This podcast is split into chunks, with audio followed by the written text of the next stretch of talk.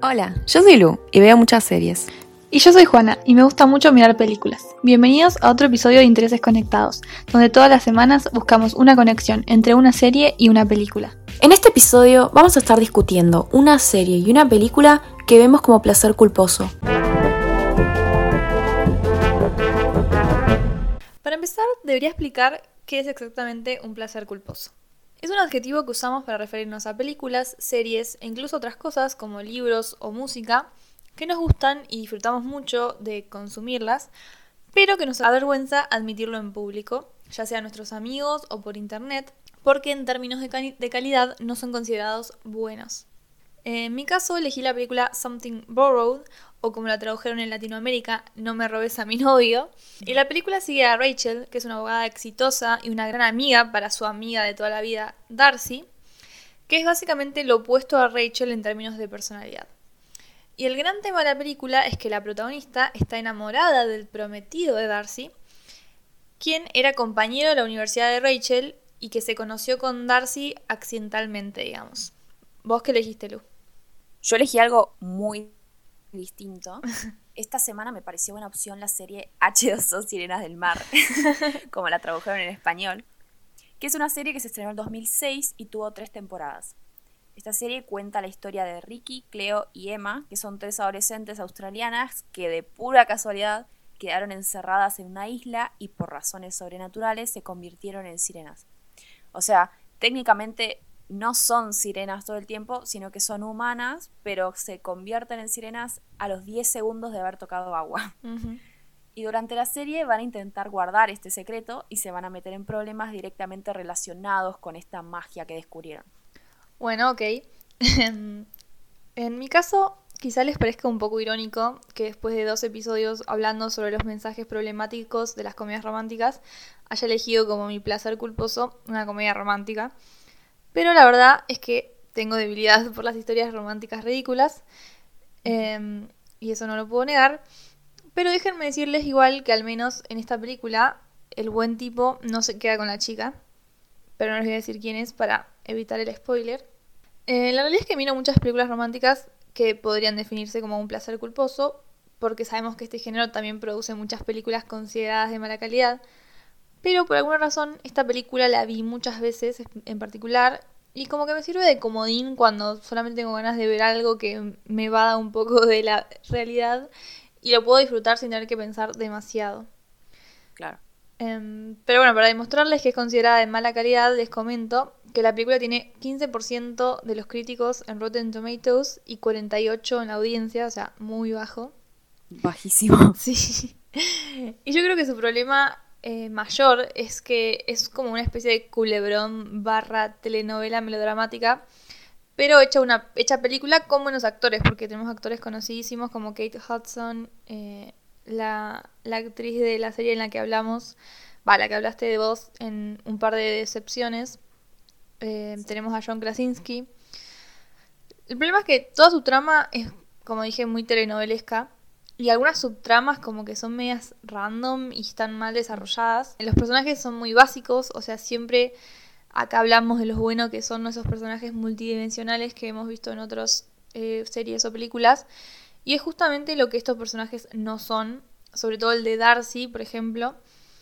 Pero bueno, por algo a tanta gente le gustan las telenovelas, ¿no? Claro.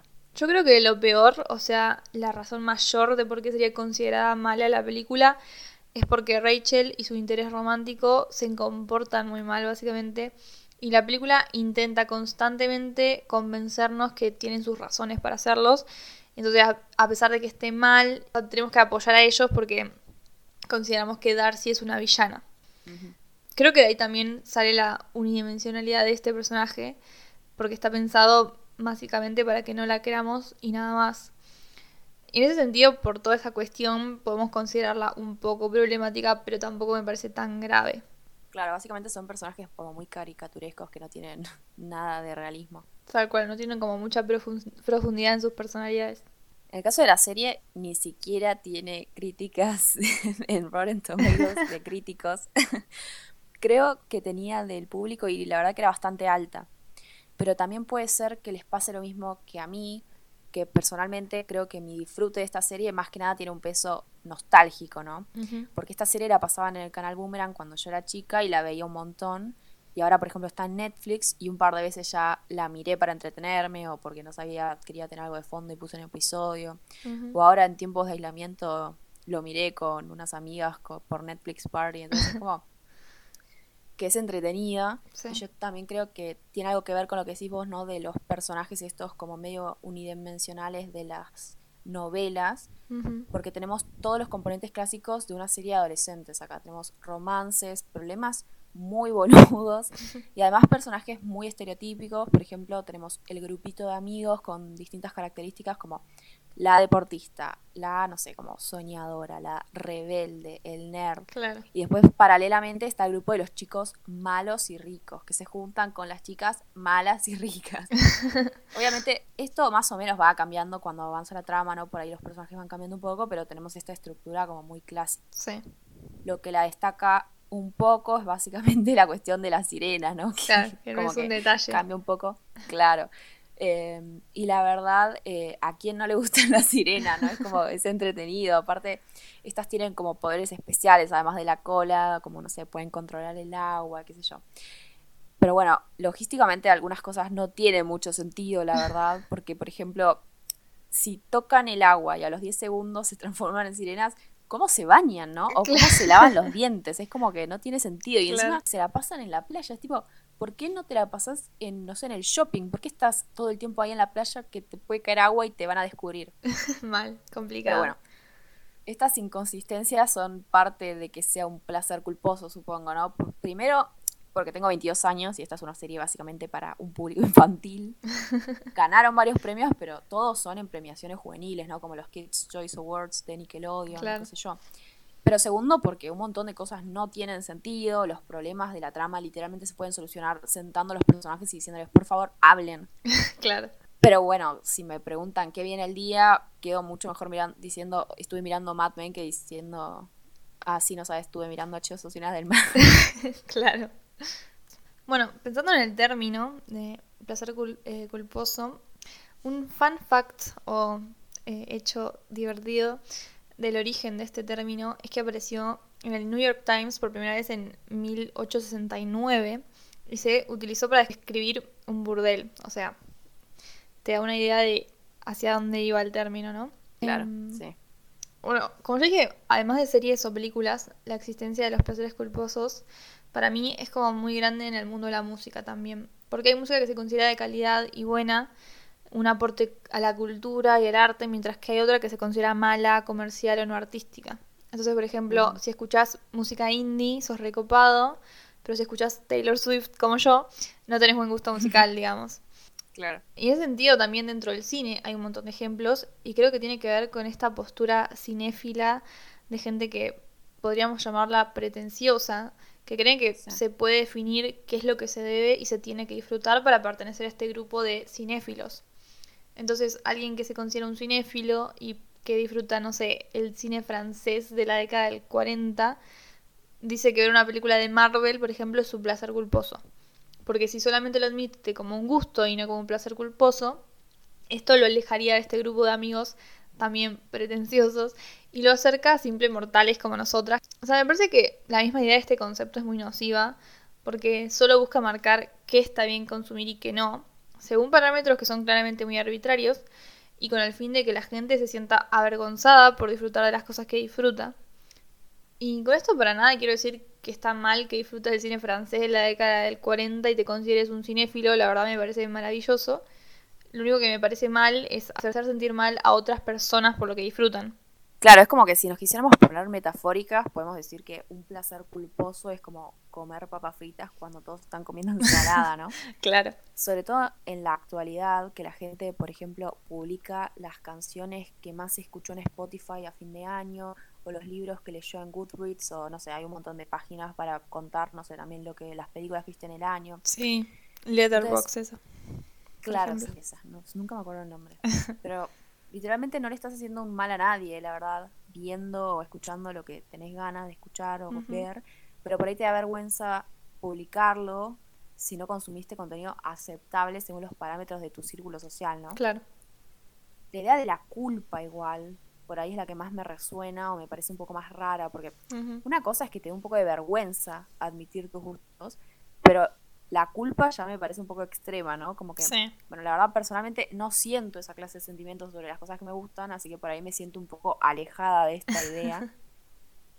Pero lo que sí me parece muy interesante es cómo en general estos placeres culposos no entran en esta categoría solo por la calidad, ya sea de la música, el libro, la obra de teatro, la película, la serie en cuestión, sino más bien por ahí se mide en base al público al que está destinado este contenido, ¿no? Entonces, por ahí te da vergüenza decir que te gusta One Direction o antes decías Taylor Swift, pero por ahí no es solo porque, no sé, no, no, no todas las canciones van a ser malas, o sea, estadísticamente es como medio complicado.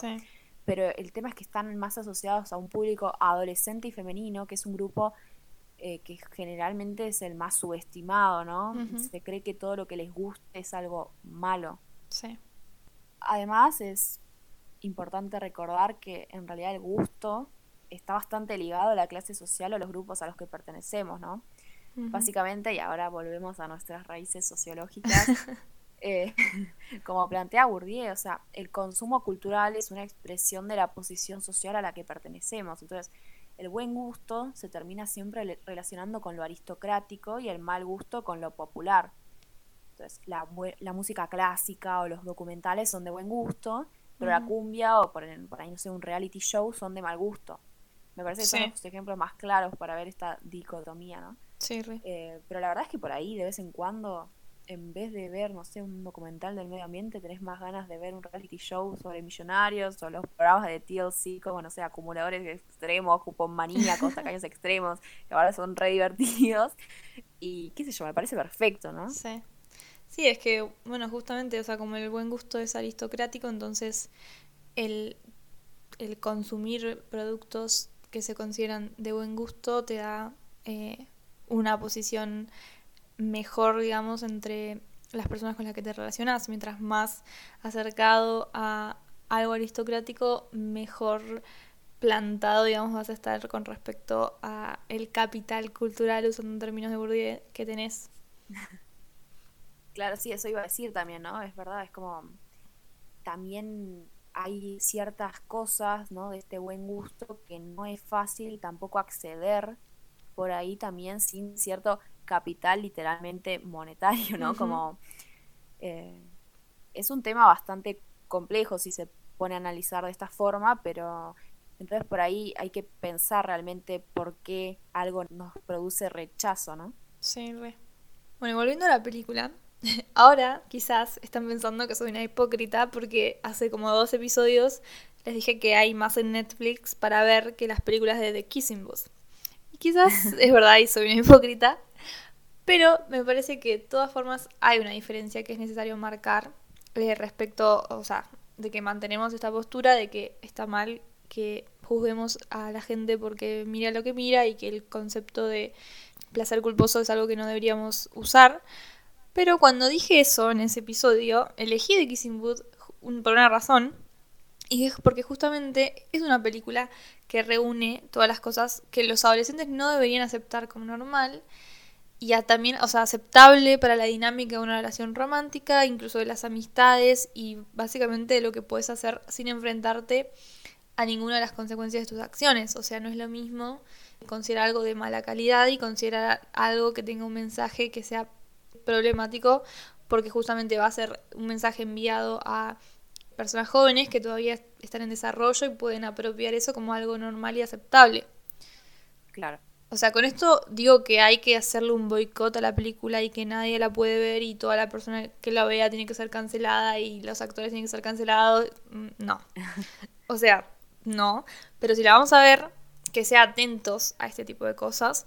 Porque además creo que se puede hacer una película de romance adolescente que tenga todos los clichés del mundo, que tenga un 15% en Rotten Tomatoes y que muchos considerarían su placer culposo, sin la necesidad de llenar la cabeza de adolescentes con representaciones nocivas de las, de las dinámicas de las relaciones románticas y bueno, todo lo que ya mencioné antes.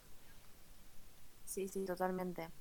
Es que la verdad es que no es lo mismo, por ejemplo, no sé, tener 30 años y decir, uy, hoy, hoy voy a ver una película de Barbie o no sé, voy a leer Crepúsculo, no sé, algo así, y que te dé vergüenza admitir eso, que sentarte a mirar una película y reírte de todos los chistes sexistas, racistas y homofóbicos que haya, ¿no? Entonces, hay una gran diferencia. No, no me parece que haya que dejar de ver todo lo que existe y no es ideal en términos de representación ni mensajes, pero también como vos me parece importante remarcar la necesidad de saber identificar qué está bien y qué no en lo que nos están mostrando.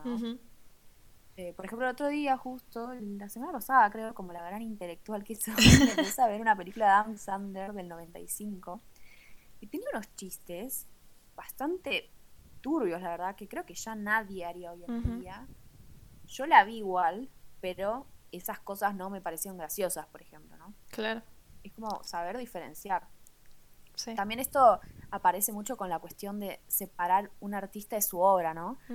Por ahí no es lo mismo disfrutar el trabajo de un actor o un cantante después de que haya sido acusado de abuso sexual o algo similar. Sí. Es un tema bastante complicado y cada uno lo encara de manera distinta, pero lo más importante en ese caso es saber separar que, no sé, sentarte a escuchar música de Michael Jackson no significa que hace falta salir a defenderlo después de lo, del documental este Living Neverland sobre el abuso sexual a menores.